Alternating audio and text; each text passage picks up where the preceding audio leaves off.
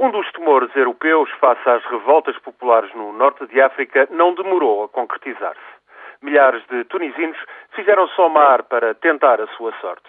Desde o final da semana passada, para cima de 4 mil clandestinos foram detidos na ilha de Lampedusa, no extremo sul da Península Italiana, bem perto da costa tunisina.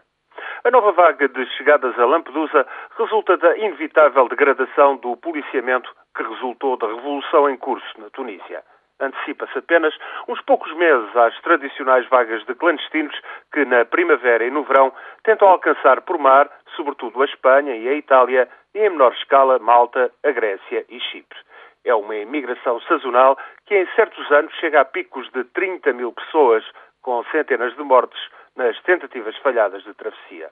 Por vezes, a vigilância marítima faz cair abruptamente estes números. A Espanha, por exemplo, no ano passado, deteve pouco mais de 3.600 imigrantes, mas a pressão no flanco sul da União Europeia é constante.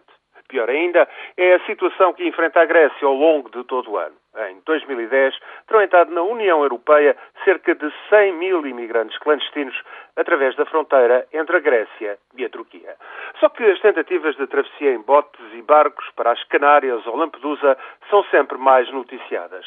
Naufrágios, crianças e mulheres que sucumbem a bordo, campos de detenção, repatriamentos, tudo desperta as atenções e os temores. Ante a última vaga de imigrantes ilegais que chega da Tunísia, a União Europeia prepara medidas de emergência e Roma propôs mesmo o envio de polícias italianos para a Tunísia. A proposta foi rejeitada pelo governo de transição tunisino, que reconheceu, no entanto, a sua impotência para controlar as partidas clandestinas. A revolução na Tunísia, a queda de Mubarak, as manifestações de protesto na Argélia, a instabilidade em Marrocos, o imprevisível que é a Líbia, vão certamente aumentar esta primavera e este verão a imigração clandestina a partir do norte de África. A primeira vaga já está a chegar a Lampedusa.